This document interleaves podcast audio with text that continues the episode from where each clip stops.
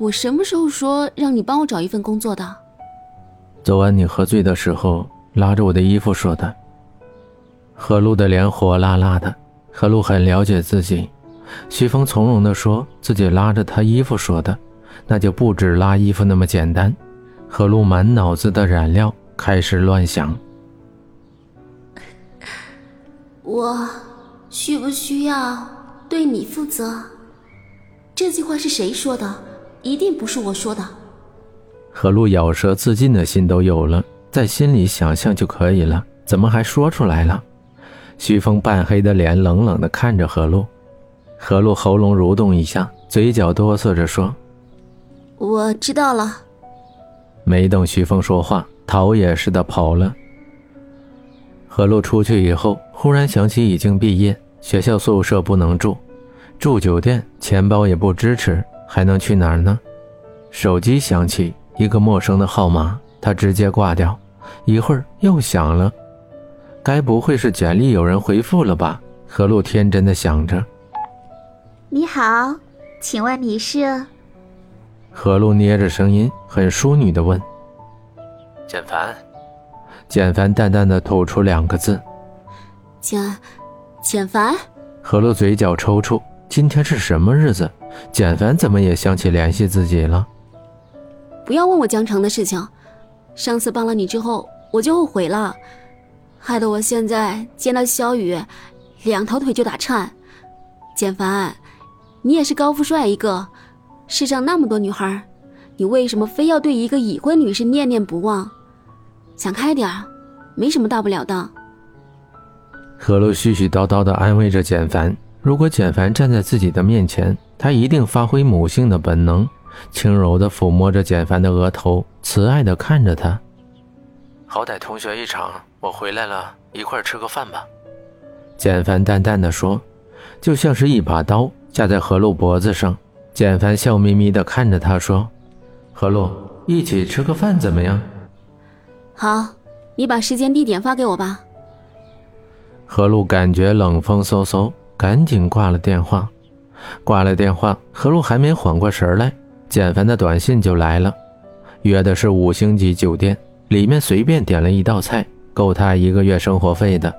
何璐在心里把他骂了一遍。那个，有钱就了不起了，有钱就可以那么任性了。正在会议室开会的简凡打了个喷嚏，一脸的黑线，冷酷的看着手里的文件。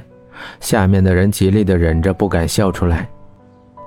何露到的时候，简凡已经点好菜，悠闲坐在那儿凝神想着什么。看到何露时，深潭一般的眸子露出纯真的笑容，一如三年前的样子，阳光帅气，没有一丝杂质。三年没见了，不知道你的习惯变了没有？你看看，再点点什么？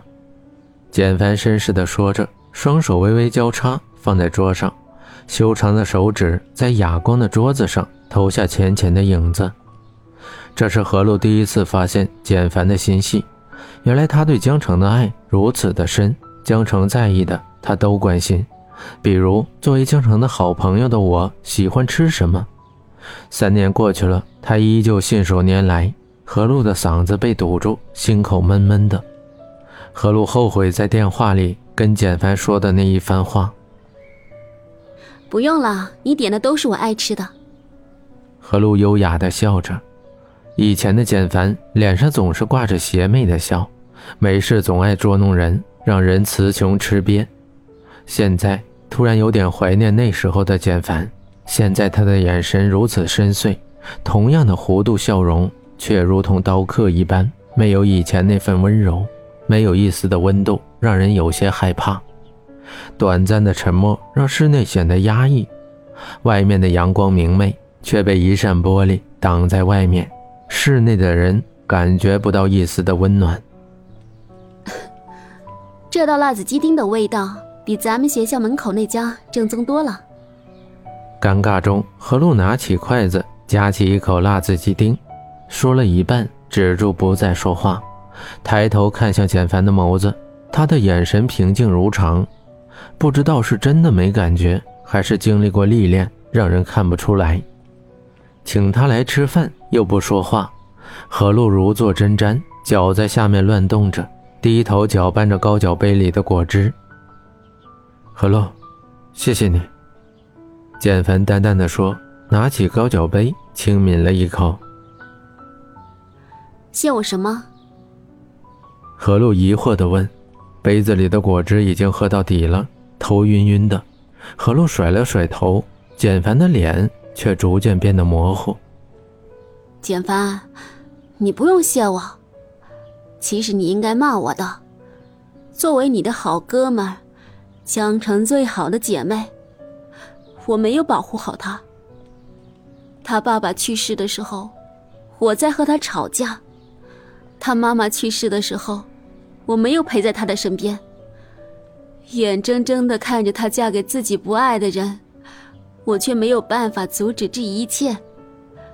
我就是个混蛋，混蛋。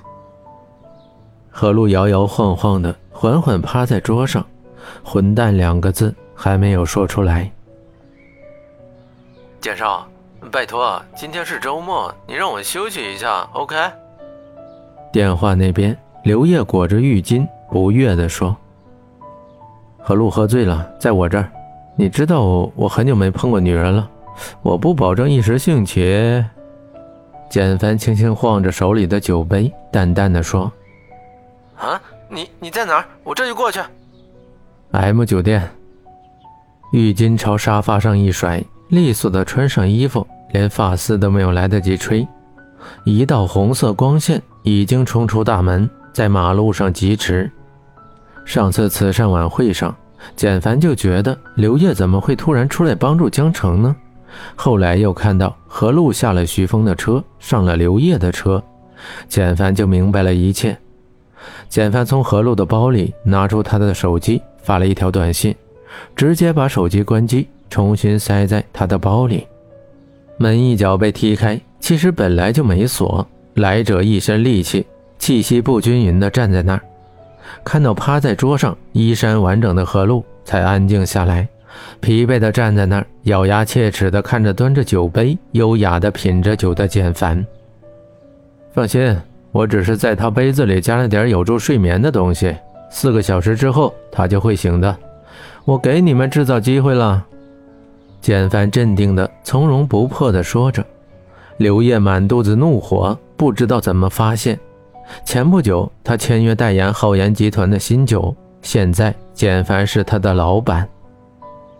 那我是不是该谢谢你啊？刘烨瞥了一眼，不咸不淡地说：“不用谢，我一直都很体恤我的属下。”简凡耸了耸肩，淡淡的说：“刘烨无语。”刘烨抱起何露，第一下没抱起来，用了点力气才把她抱起来。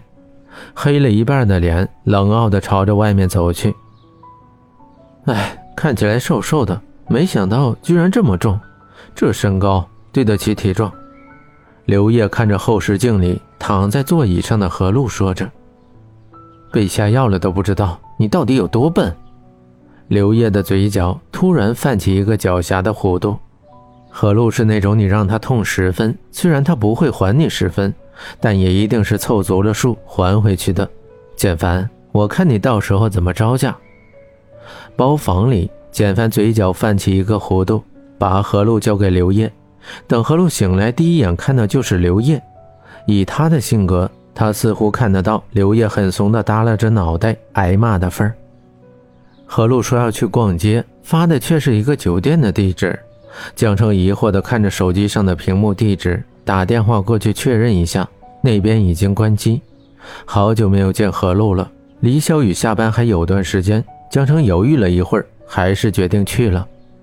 站在酒店门口，看着里面一对情侣甜蜜地吻着，江城有些不好意思，低下头，手指交错，婆娑着，风吹着自己的发丝，露出陶瓷般的脖颈。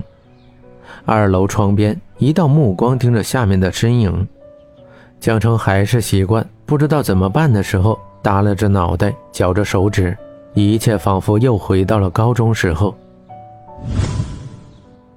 江城，你也不怕把手指绞断了？简凡责备地说。怎么会？就算绞断了也没事。以后吃饭你喂我啊。江城露出小虎牙，笑着说：“江城，你的脸皮这么厚呀？”简凡捏着江城的脸，似笑非笑的说着。